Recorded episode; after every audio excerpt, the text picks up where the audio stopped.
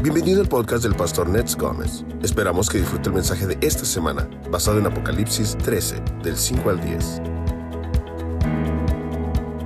Vamos a continuar con Apocalipsis, ¿qué le parece? ¿Están listos para seguir adelante? Excelente, ¿ya tienen todas sus notas? Si a alguien le falta sus notas, puede levantar la mano y los decanos nos pueden ayudar para... Aquí nos falta a, Con, a Conrado y a otros más. Puede levantar su mano. Si le faltan las notas, por favor, levántela. Voy a leer el texto y voy a volver a orar por este pasaje. Apocalipsis 13, del 5 al 10. Dice, también se le dio boca que hablaba grandes cosas y blasfemias. Wow. Y se le dio autoridad para actuar 42 meses. Y abrió su boca en blasfemias contra Dios para blasfemar de su nombre, de su tabernáculo y de los que moran en el cielo. Y se le permitió hacer guerra contra los santos y vencerlos. También se le dio autoridad sobre toda tribu, pueblo, lengua y nación. Y la adoraron los moradores de la tierra, cuyos nombres no están escritos en el libro de la vida del Cordero, que fue inmolado desde el principio del mundo. Si alguno tiene oído, oiga. Si alguno lleva en cautividad, va en cautividad. Si alguno mata a espada, a espada debe ser muerto. Aquí está la paciencia y la fe de los santos. Señor, te damos gracias por el privilegio de leer, de oír y de guardar las palabras de esta profecía de Apocalipsis. Te pedimos entendimiento en tu iglesia, que todos puedan recibir entendimiento y conceda a tu siervo la gracia para explicarlo y hablarlo, Señor. Gracias Espíritu Santo por ayudarnos en el nombre de Jesús. Amén. Bueno, Hace tiempo hablamos del capítulo 12 de Apocalipsis que describe una gran batalla que hay en el cielo. Eh, se habla de un dragón, de una mujer y de un dragón, y todo el capítulo describe esta dinámica. Esta mujer representa al pueblo de Israel y da a luz a un hijo varón que es Cristo. Y vimos que hubo una pelea en los cielos y Satanás es arrojado a la tierra. Eso no ha ocurrido todavía, eso está por ocurrir. Y dice la palabra que Satanás se enojó mucho porque había sido arrojado de ese lugar de privilegio o de dominio. Y entonces dice que se fue a hacer guerra contra la mujer. Y la palabra nos dice entonces en el versículo 1 del capítulo 13 de Apocalipsis, que vio Juan, que está, él estaba parado a la orilla del mar y vio que surgía del mar una bestia, un, animal, un, un ser horrible. Y esta bestia es un hombre. O sea, Dios desde el cielo lo percibe como una persona incontrolable, una persona agresiva. Y vimos en los primeros versículos del capítulo 13 cómo es que este personaje eh, está conectado con Satanás y empieza a hacer una obra destructora. Y aquí vamos en el versículo 5. Entonces voy a, voy a leer la introducción para ir despacito y que usted pueda captar lo más posible. La vez anterior vimos el surgimiento de la bestia, o sea, el anticristo, en la escena mundial al cual Satanás le entrega su autoridad para que desate una terrible guerra contra Dios y su pueblo. Este líder mundial maligno hará una alianza política, militar y económica con una confederación de diez naciones bajo el liderazgo de diez reyes que le proveen el ejército más grande, la mayor cantidad de dinero y de poder humano y diabólico que ningún otro hombre haya recibido en la historia. Aquí se ve el surgimiento entonces de este horrible personaje yo quiero decirles algo, hermanos. Miren, tal vez hay personas que tienen muchos años yendo a la iglesia, pero jamás se les ha hablado de Apocalipsis. Pero Apocalipsis es un libro importante porque describe el plan de Dios del final de la era y sobre todo es la revelación de Jesús. Dios quiere que su pueblo conozca a Jesús. Todos lo hemos conocido, pero podemos conocerlo más profundamente porque Él tiene un plan para concluir esta era. Vivimos en un mundo que está lleno de injusticias, de pecado y de tantas cosas, pero Dios ha decidido que Él va a concluir esta era con el regreso de su Hijo. Su Hijo va a venir a la tierra y es importante que usted y yo sepamos las cosas que han pasado, las que están pasando y las que están por venir para que estemos preparados. Dios quiere que tú y tu familia y como iglesia y comunidad estemos preparados para las dinámicas tremendas que ya se están viendo y que se van a incrementar todavía más. Amén.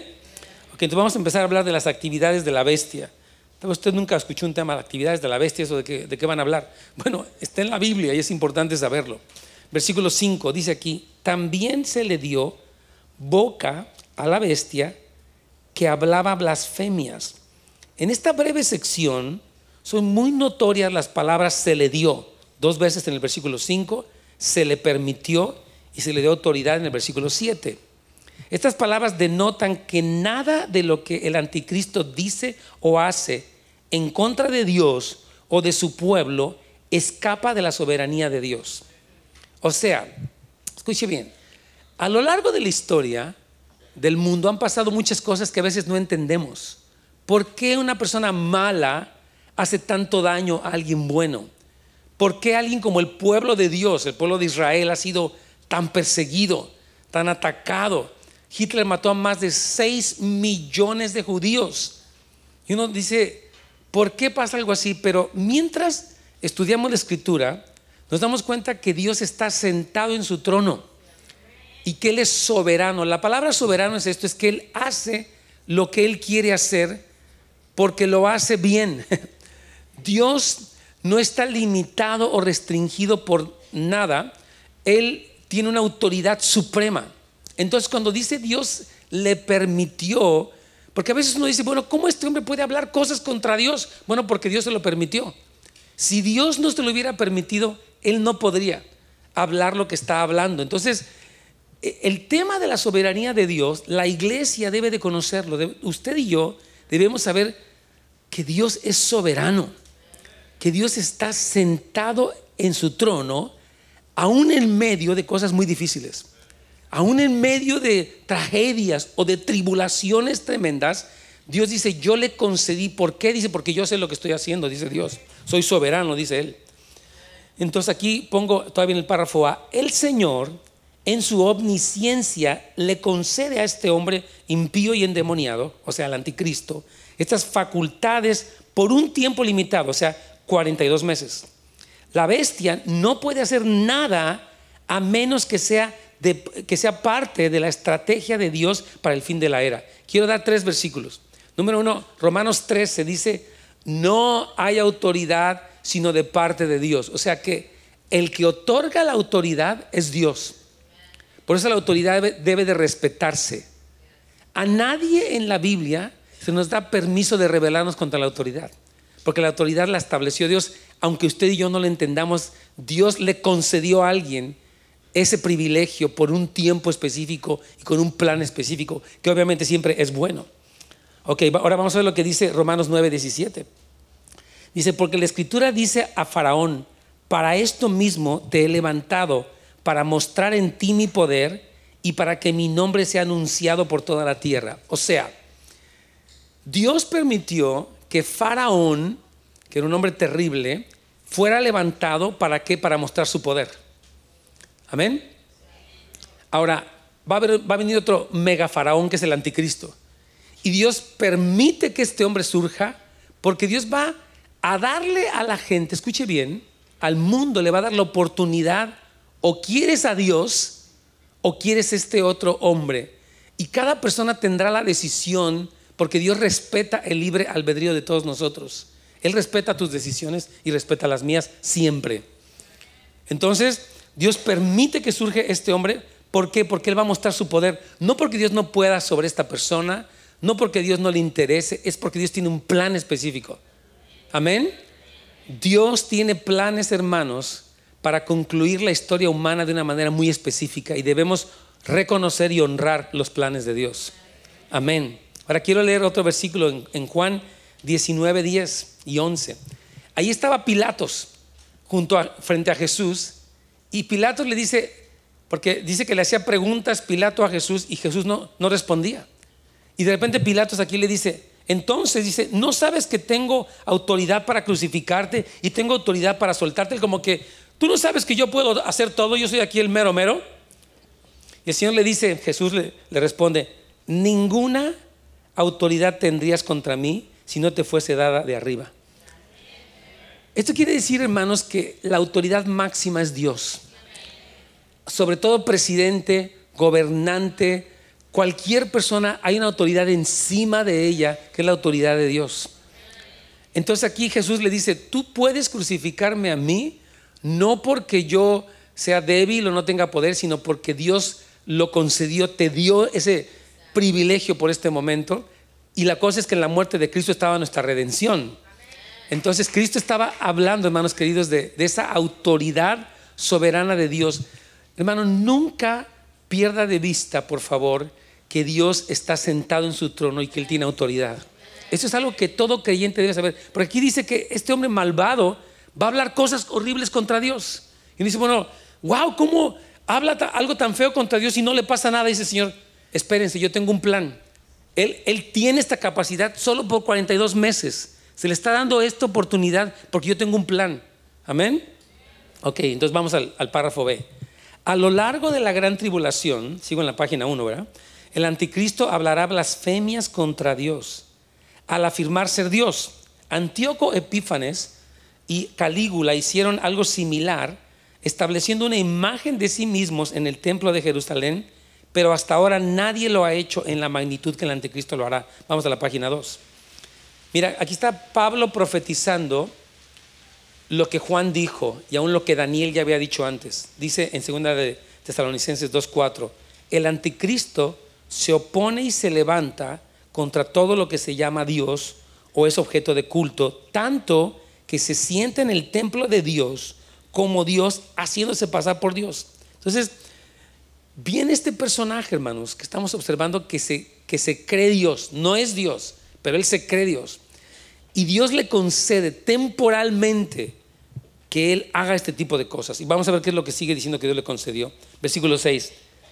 Dice que él abrió su boca, indica el comienzo de un discurso prolongado, que de hecho será respaldado por las señales y el discurso del falso profeta. O sea, hermanos, nosotros estamos escuchando en el mundo muchas cosas que se hablan contra Dios, ¿a poco no? Muchas cosas contra la Biblia, contra la iglesia, contra los pastores, hay mucho que se habla. Ahora, Dios pareciera que está callado pero Dios simplemente está permitiendo, todo va a tener un límite.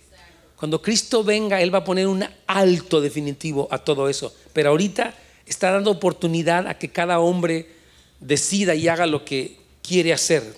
Pero nosotros, aunque personas importantes, entre comillas, o famosas o inteligentes, se opongan a Dios, nosotros seguimos con nuestra confianza en Dios. Porque este hombre es muy carismático, muy convincente, es muy inteligente según la gente y empieza a decir, Dios no existe, el cielo es una mentira, la iglesia es una falsedad.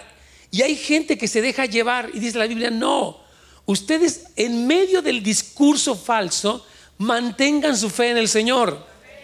Hermano, Dios quiere que nosotros, viviendo en este mundo impío, no perdamos nuestra fe.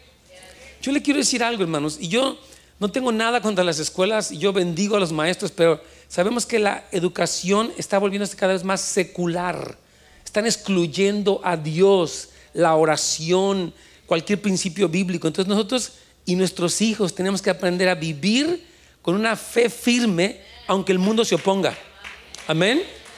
Aunque cualquier persona pueda proclamar blasfemias y mentiras contra Dios, la iglesia debe seguir firme en su convicción y en su fe.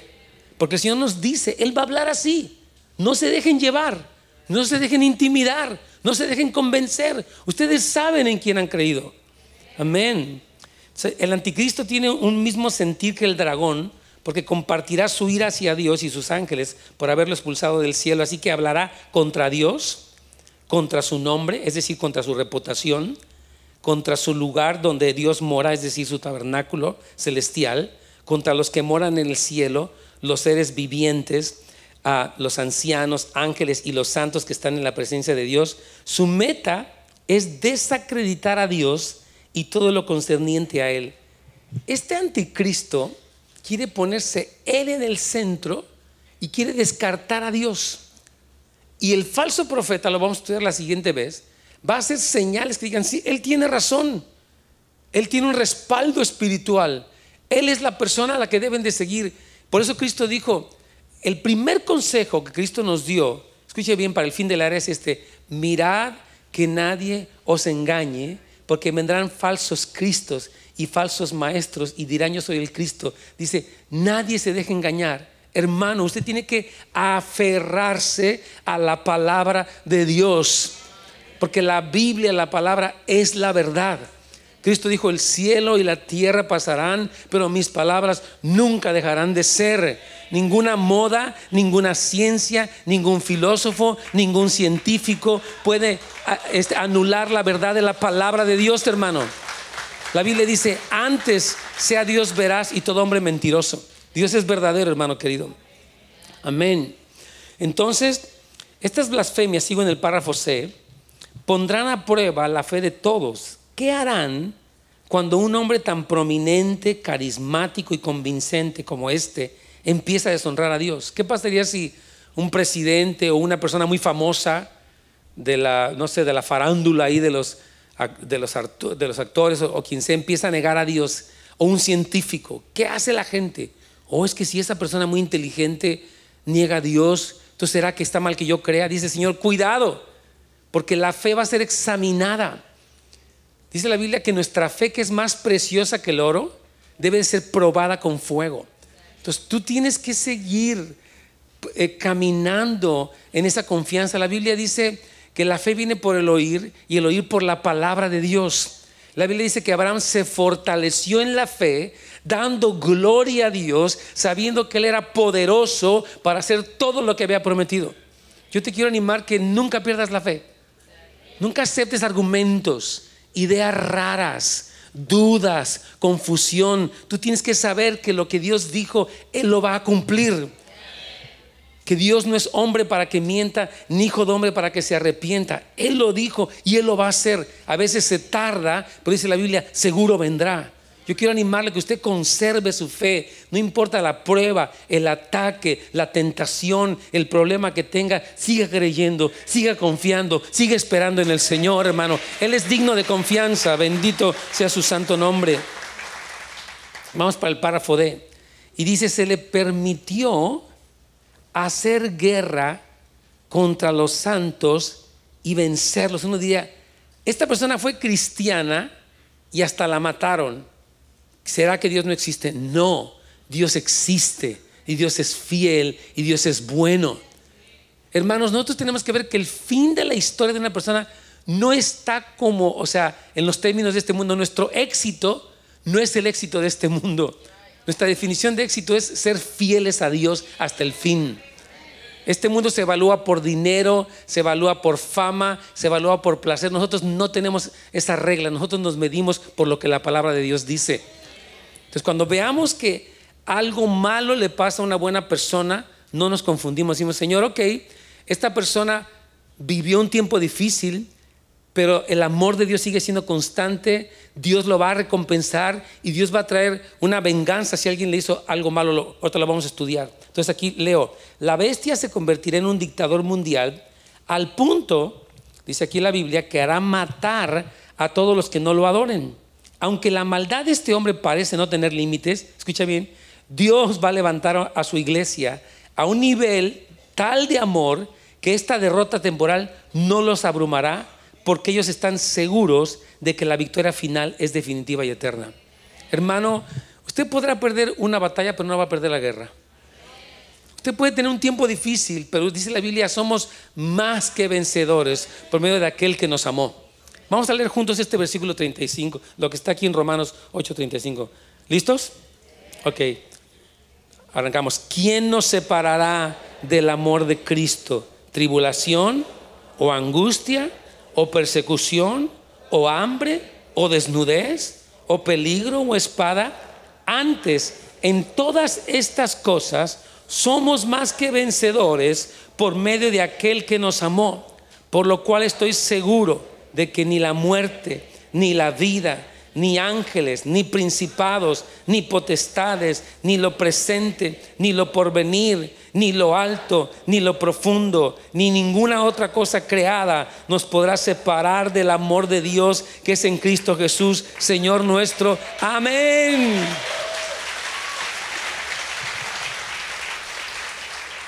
Cuando usted está pasando por un tiempo de tribulación, de enfermedad o de dificultad, Satanás le dice, Dios no te ama o Dios no existe o por qué no te hace caso y tienes que decir, no, esta dificultad no quiere decir que Dios no me ama. Yo voy a seguir confiando, creyendo, esperando en la fidelidad de Dios, en el amor de Dios.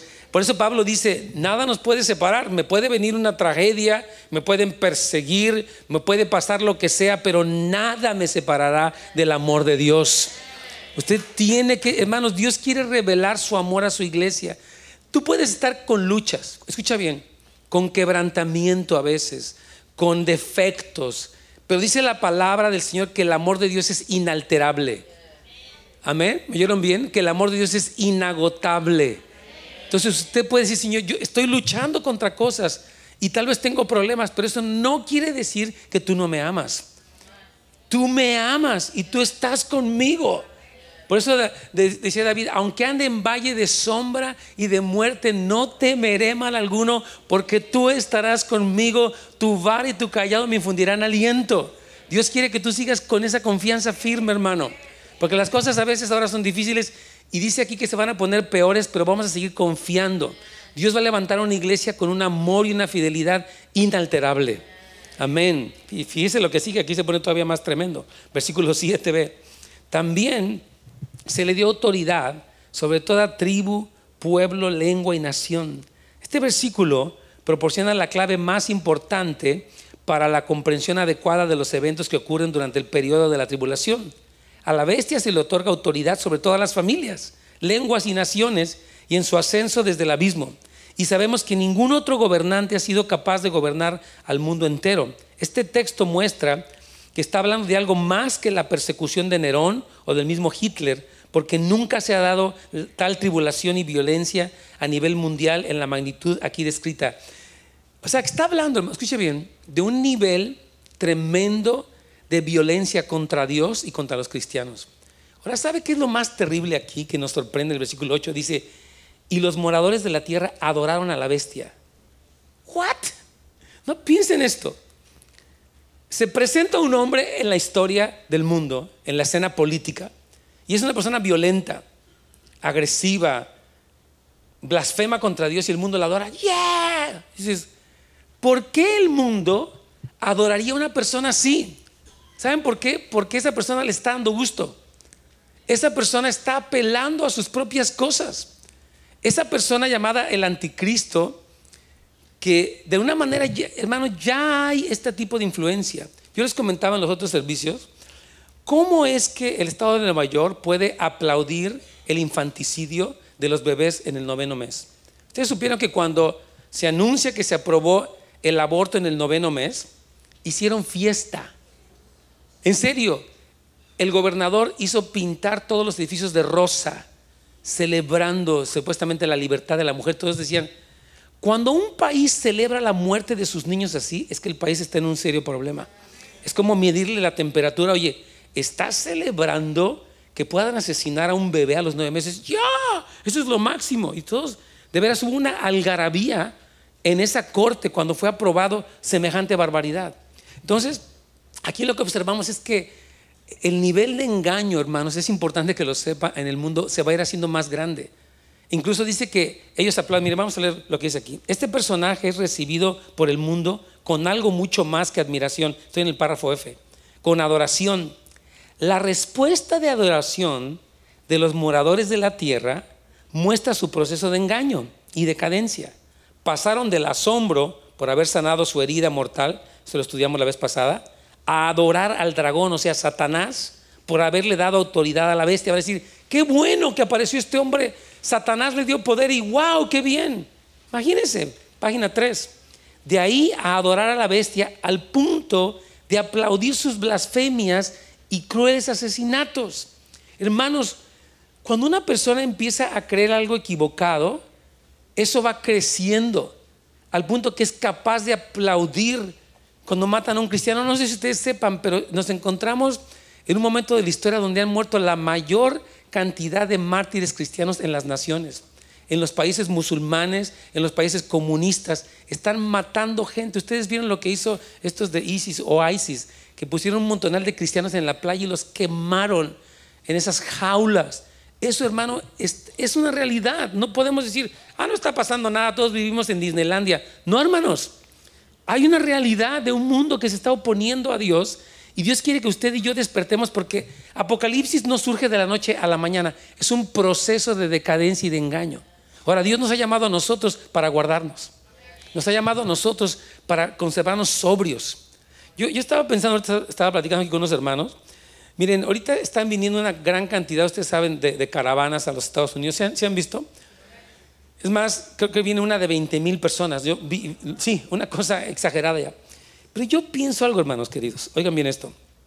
Dios nos está trayendo a los hispanos para ser una fuente de bendición para este país. Es la verdad. Usted está aquí porque Dios lo quiere usar para que esta nación no caiga en esa decadencia, que esta nación reciba la salvación. Dios está levantando hispanos con un celo por Dios. Hispanos que están conociendo a Cristo en este país y están amando a Dios. Porque dice, Señor, si este país no me escucha, voy a traer a estos hispanitos. Voy a llenarlos de Cuba y de Honduras y de todos lados, porque mi pueblo me va a amar en Estados Unidos. Hermanos, Dios, Dios está haciendo algo, es algo muy raro porque mientras más menos quería el presidente Trump que entraran, hay más que nunca. Y no paran. Qué increíble. Pero yo digo que Dios tiene un plan tremendo. Amén. Entonces, ah, pero e, es importante que veamos que hay una hay un mundo que se está oponiendo a Dios y es una tendencia, repito, que va a ir a un extremo tremendo. Y por eso Dios ahorita está mandando avivamientos. Una casa de... ¿Cuántos de ustedes habían escuchado una casa de oración que tiene 10 años orando? Era algo raro. Aquí tenemos junto una casa que comenzó en 7 de septiembre del 2009. Hace 10 años empezamos a orar. Y, estamos, y Dios está levantando casas de oración en el mundo entero para contrarrestar toda esta maldad, todo este pecado y levantar personas en fuego, llenas del Espíritu Santo, enamoradas de Dios, fieles al Señor, quien que pasan por tribulación siguen firmes, siguen amando a Dios, siguen sirviendo a Dios. No se intimidan, no se amedrentan, siguen firmes en los caminos de Dios. Es lo que Dios está levantando ahorita. Y muchos somos hispanos, bendito sea el Señor Jesús. Bendecimos a las demás razas, pero gracias a Dios por los hispanos. Vamos al, párrafo, bueno, G. Fíjese bien, voy a decirle esto. Aunque este hombre malvado quiere tomar dominio de las naciones, mire hermano, no hay ser humano capaz de conservarse sobrio cuando se le da poder. Decía alguien, tú quieres conocer a alguien, dale poder o dale dinero. Entonces, este hombre se le da porque dice que se le dio todo el poder y él empieza a volverse loco. Él, se, cree Dios y empieza a demandar adoración. Una cosa terrible. Entonces, ¿saben quién es el único digno, el único capaz de manejar toda la autoridad y seguir siendo humilde? ¿Saben cómo se llama? Se llama Cristo. Cristo es el, Cristo es el único ser humano en toda la historia que puede tomar todo el poder y no enorgullecerse. Y es más decir, yo quiero que tú reines conmigo. Tú ama de casa, tú constructor, tú cristiano, tú alguien que no tienes documentos, yo quiero que tú reines conmigo. Jesús comparte su poder. Dice, bienaventurados, dijo él, los mansos, porque ellos recibirán la tierra por heredad. Cristo va a levantar un ejército de gente humilde que reine con él. Es el único digno de tomar todo el poder. Amén. Gloria al Señor. Mire cómo dice Apocalipsis 5:12. El cordero fue inmolado, el cordero que fue inmolado es digno de tomar el poder, las riquezas, la sabiduría, la fortaleza, la honra, la gloria y la alabanza. Entonces no hay nadie que sea como Él. Por eso estamos esperando que Él regrese. Porque no ha habido en toda la historia de la humanidad quien sea capaz de llevar el gobierno de este mundo más que Cristo. Por eso Dios, fíjese, yo, veo que el, planteamiento de Dios con el anticristo es, ok, vamos a ver qué hombre puede tener todo el poder. Ya han pasado muchos. Ahora dice, ok, vamos a darle a este gobernante, el anticristo, todo el poder. Y él, en vez de tomarlo bien, él se vuelve loco y empieza a matar y la gente le aplaude. Por eso dice, Señor, ya les demostré que solamente mi Hijo es digno de tomar todos los reinos de la tierra. Por eso Él va a venir a reinar y la iglesia debe decir, ven pronto Señor Jesús. Es el clamor de la iglesia. Amén. Ok, vamos al párrafo H. Dice que los que adoran a la bestia, dice, cuyos nombres no están escritos en el libro de la vida. La descripción de los incrédulos que van a adorar a la bestia en este versículo tiene el efecto de asegurar a los santos, a usted y a mí, que realmente estarán seguros durante este tiempo. Yo le voy a decir algo, hermano. El creyente en Cristo va a estar seguro. Escuche bien, el que ha cultivado por la gracia de Dios una relación con el Señor va a estar seguro. Las cosas se van a poner muy extremas. Ya no va a haber lugar para los que están en medio. Hay gente que vive un pie en el mundo y un pie en el cristianismo. Viven una vida doble. Pero dice Señor, si tú estás en este lugar doble, vas a ser arrastrado. Mejor entrégate bien para que no seas engañado o presionado por el mal y que puedas seguir fiel hasta el final. Entonces, es tiempo de entregarnos completamente al Señor, hermanos. Es tiempo de dejar el lugar de tibieza. Es tiempo de afirmar nuestra convicción en Cristo, por nosotros y por nuestros hijos. Amén. Entonces, el libro de la vida del Cordero, que fue inmolado, contiene los nombres de los elegidos de Dios. Los verdaderos creyentes se abstendrán de adorar al anticristo. Daniel 12.1 promete, y será tiempo de angustia. Está hablando, Daniel está hablando de lo que habló Juan. Más que Daniel lo dijo 600 años antes. Y dice, será un tiempo de angustia cual nunca fue desde que hubo gente hasta entonces, pero en aquel tiempo será libertado tu pueblo, todos los que se hayan escritos en el libro. Hermano, nunca subestime que usted es cristiano. ¿Me oyó bien? Estas personas que están bautizando es una bendición. Están siguiendo al Señor en un mundo que se opone. Tal vez ellos tengan luchas o problemas. Tú dices, Señor, aquí está mi vida, yo soy tuyo. Dice el Señor, tú dice que eres fiel a mí, yo te voy a guardar de la hora de prueba que ha de venir sobre este mundo. Hermanos, el estar con Cristo es lo mejor que te pudo haber pasado. Bendito sea el Señor, que nos pudo haber pasado. Y aquí viene una exhortación tremenda. Dice, si alguno tiene oído, oiga. El Espíritu Santo pide a los lectores de Apocalipsis que oigan o escuchen. Es decir, presten atención, especialmente aquellos que vivirán en este momento de la historia de lo que está a punto de decir. El mantenernos atentos a lo que Dios dice en los tiempos de presión es esencial para no salirnos de la cobertura de Dios. Hermano, yo le quiero pedir un favor. Cuando usted se encuentre bajo presión, en una tensión, problema económico, familiar, no escuche ni a su carne ni al diablo, escuche a Dios. Es en serio.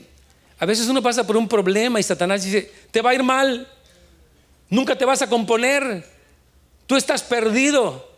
Eso es mentira. Usted tiene que escuchar qué dice Dios. Él dice, nunca te dejaré, nunca te desampararé, contigo estaré yo en la angustia.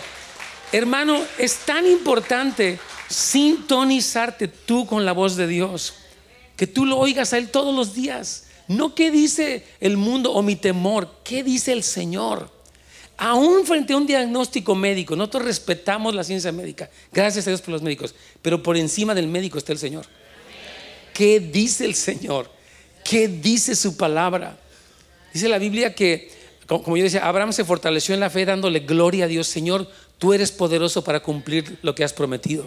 La Biblia dice, no nos hagamos perezosos, sino que nos hagamos imitadores de aquellos que por la fe y la paciencia heredan las promesas de Dios.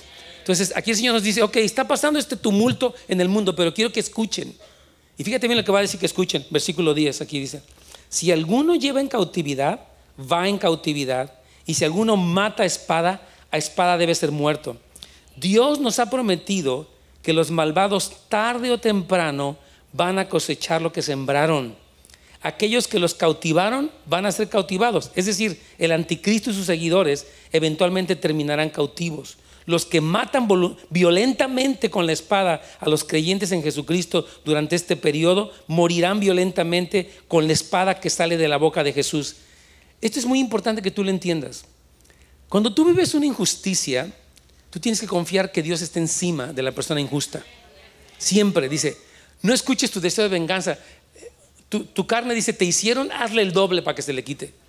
Eso se llama, ese es un deseo de venganza, ¿verdad? Te quieres desquitar. O me trataste mal, te voy a tratar peor. O me transaste, yo te voy a transar a ti. Esa es la carne. La Biblia dice, no paguéis mal por mal. Dice, si tu enemigo tiene hambre, dale de comer. Si tiene sed, dale de beber. Dice, porque haciendo esto, ascuas de fuego amontonará sobre su cabeza. El Señor dice, mía es la venganza. Dice el Señor, yo me voy a encargar. Usted y yo no nos desquitamos. Yo he visto en algunos pueblos en México que linchan a las personas y eso es algo terrible, hermano. Es que la violencia despierta lo peor en el hombre. O sea que si dice la Biblia, no seas vencido por lo malo. Si a ti te hacen algo malo y tú, te vuelves peor, tú fuiste vencido por lo malo. Si alguien te ofendió y tú te volviste más ofensivo y más amargado, fuiste vencido por el mal. Dios dice, no, que el mal no te venza. Te hacen algo malo y tú bendices. Tú oras por esa gente, tú respondes bien. Entonces el malo, las cosas malas no sacaron algo malo de ti, sino sacaron algo bueno de ti. Cristo vive en ti. Tú no vas a reaccionar igual porque el Señor dice, yo defiendo a los míos. Yo tengo el pago final. Ten paciencia, dice el Señor. Amén. Gloria al Señor. Amén. Gloria al Señor. Mire cómo dice aquí la palabra que Cristo, hermanos, voy a leer dos versículos aquí. Cristo va a venir ya no como el cordero manso, sino va a venir como el león de la tribu de Judá. Mire cómo dice, de su boca sale una espada aguda para herir con ella las naciones y él las regirá con vara de hierro y él pisa el lagar del vino del furor de la ira del Dios Todopoderoso. Esta es una faceta que mucha gente no conoce de Cristo. Lo conocen como el buen pastor, lo conocen como el rey, pero no como el juez. Cristo Jesús sí es el buen pastor y sí es rey, pero también es juez y va a juzgar al mal. Y es importante que el mundo conozca esta faceta del corazón de Dios. El Señor juzga lo malo y va a castigar. Mire cómo dice aquí en Apocalipsis 19, 21. Y los demás fueron muertos con la espada que salía de la boca del que montaba el caballo y todas las aves se saciaron de la carne de ellos. Esto es lo que se conoce como el día del Señor. Ahí puse algunas citas. Jesús va a venir y no es que salga una espada de, su boca, ¿no? no va así como que abre la boca y le sale así. Es los decretos que él hace. Cristo cuando viene a la tierra, dice que él empieza a decretar. Más porque dice la Biblia que Cristo sostiene todo con su palabra.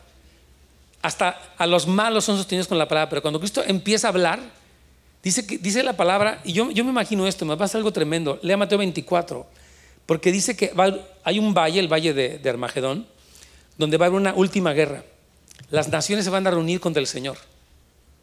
Eh, el anticristo va a decir, vamos a ganarle a Cristo, vamos a acabar con, con Jesús porque Él viene en las nubes, dice la Biblia. Y en esa batalla Jesús empieza a hablar y yo no sé qué va a pasar, pero dice que la gente, que la sangre va a subir hasta los frenos de los caballos. Va a ser algo tremendo, va a ser el, gran día del Señor.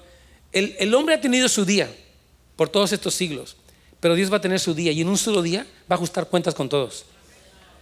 Está escrito, hermanos, y está hay más de 150 capítulos en la Biblia que explican esto. No es que no se enseña mucho, pues la gente, ¿a poco, pastor?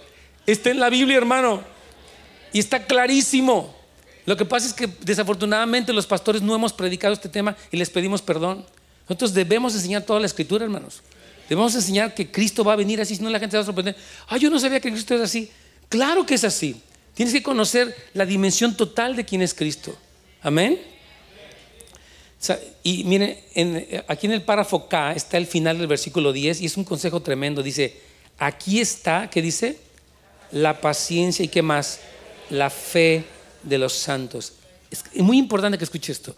Hermano amado, ten paciencia y ten fe. Pase lo que pase en tu vida, en tu familia, en tu salud, en tu matrimonio, ten paciencia. Confía en el Señor porque Dios es fiel.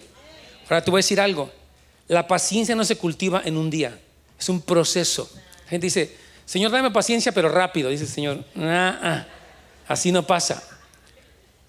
Tiene que ser un proceso de crecimiento. Tú dices, yo llevo años esperando esto. Ok, tu músculo de la paciencia se está ejercitando. Por eso cuando pasan cosas así uno dice, Señor, ok, yo no me desespero. Se puso mal, se puso horrible. Dice, pero yo confío, yo voy a estar pacientemente esperando la respuesta, la intervención de Dios. Amén. Entonces la garantía, hermanos, de que Dios ejecutará la justicia debe alentarnos a ser pacientes cuando padecemos. Yo quiero profetizarte a ti. Tal vez tú has estado aquí y has sido cristiano y ha pasado cosas y tal vez años han pasado y parece que todo está igual. Ten paciencia. Yo te lo digo en el nombre de Jesús, no te desesperes, confía en Él y Él hará. No digas, pero es, que el diablo te dice, es que ya pasaron años, es que tú has dado tu diezmo, es que tú oraste y dices, no, yo sé que Dios va a obrar. David decía, de veras, él habla, dice, aunque el Señor me matare, en Él esperaré. Él dice, aunque mi padre y mi madre me dejaren, con todo el Señor me recogerá. David estaba consciente de que el amor de Dios a pesar de las circunstancias, era un amor real. Hermano, permanece en el amor de Dios. No permanezcas nunca en condenación. Permanece en que tú eres amado por el Señor y que Él va a hacer su obra tal como lo prometió, porque Él es fiel. Yo quiero animar tu fe en este día, en el nombre de Jesús. Entonces, ah, esta misma exhortación se repite más adelante como un requisito esencial para quienes nos han alcanzado los últimos tiempos. En el siguiente capítulo, capítulo 14 de Apocalipsis, dice, aquí está que la paciencia de los santos, los que guardan los mandamientos de Dios y la fe de Jesús. Dice, este es el momento que saques a relucir tu paciencia. Porque va a pasar algo que parece injusto y tú dices, Señor, yo soy paciente. Yo voy a esperar en ti. Pues ya pasaron años, no importa, yo voy a seguir creyendo.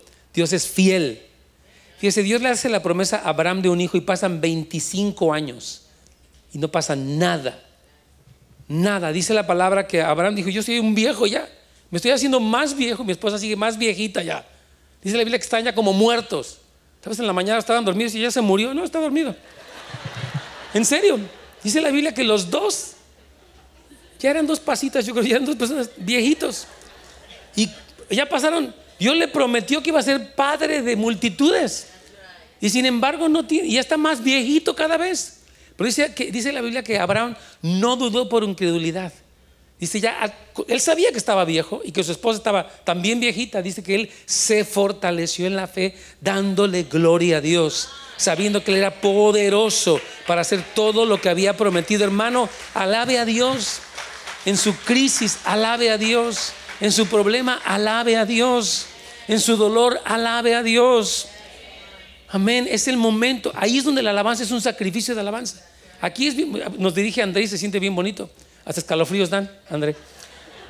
Pero cuando estamos en el problema, ya en, la depresión, en la dificultad, dice, Señor, yo te voy a alabar. No entiendo esto, me siento mal, me duele, pero yo sigo confesando que tú eres Dios, que tú eres poderoso, que tú eres bueno, que tú eres fiel. Y dice que ahí tu, fe es como un oro que está siendo preciosa, tu fe se está fortaleciendo más en el momento de la prueba, hermanos. Cuando todo está fácil, no necesitamos fe, está todo fácil. Pero cuando viene la prueba, es el momento de creer y de confiar en el Señor. Mire lo que dijo aquí Jesucristo en Lucas 21, 18 al 20. Estoy a punto de terminar. Pero ni un cabello de vuestra cabeza perecerá. Con vuestra paciencia ganaréis vuestras almas. Dice, Señor, tienes que seguir adelante. No te quedes tirado.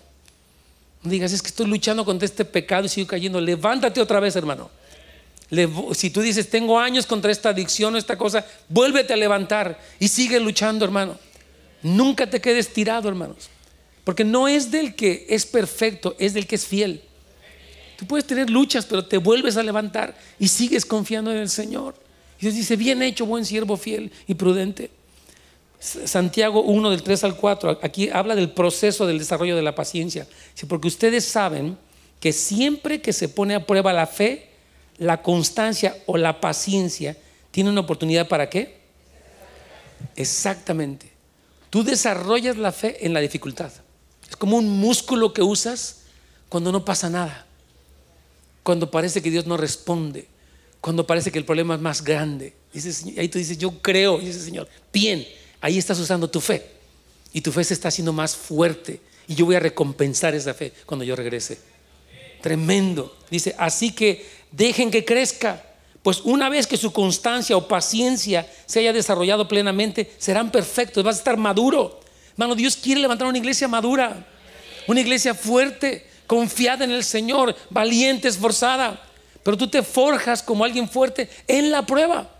Una persona no te está un músculo sentada en el sillón viendo programas de, deportes, va al gimnasio y toma una pesa y oh, le duele, ¿verdad? Y hace un esfuerzo y después ve que el músculo le creció. Pero no le crece nomás imaginándoselo, tomando puras vitaminas. Hay gente que piensa, le venden un producto y vas a terminar así como Hércules. Y la persona se toma y compra cuanto producto y está igual, hasta más gordito.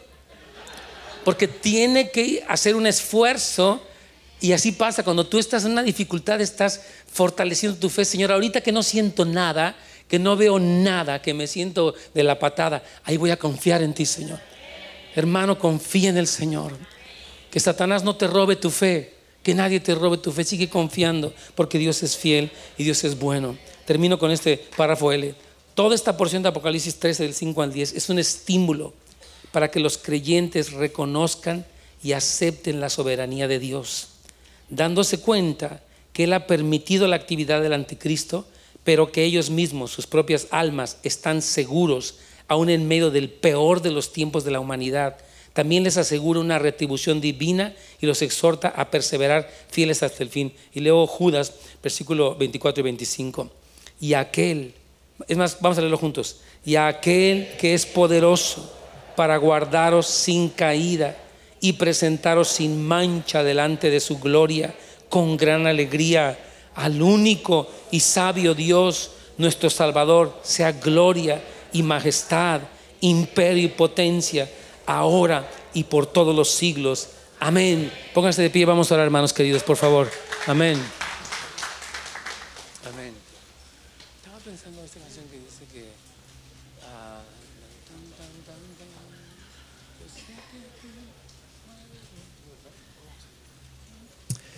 Vamos a orar, hermanos queridos. Padre, te damos muchas gracias. Hay un momentito, responda al Señor por animar la fe de tus hijos. Gracias, Señor, por alentarlos. Yo oro por personas que han pasado por pruebas aquí, personas que han pasado por momentos difíciles con su familia, con sus hijos, en su salud, Señor.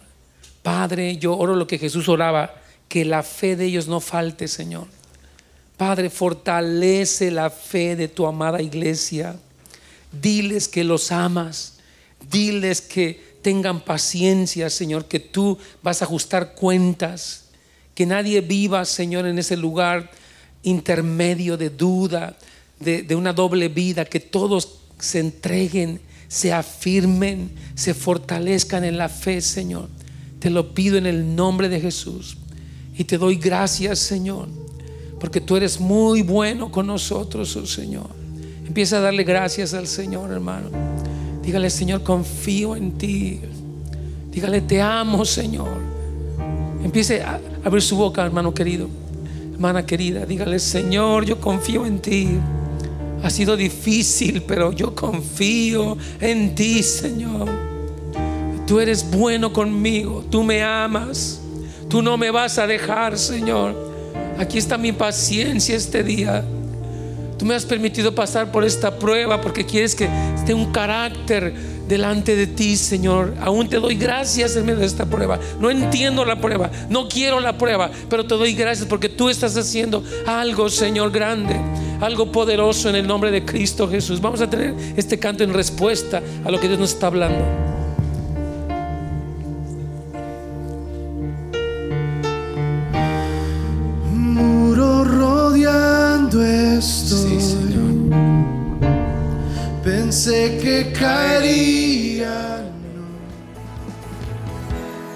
Gracias por sintonizar nuestro podcast. Esperamos que hayan sido animados y fortalecidos. Para más información de nuestro ministerio, recursos y horarios, visite www.housesoflight.org o encuéntrenos en Facebook. Muchas gracias y que Dios los bendiga.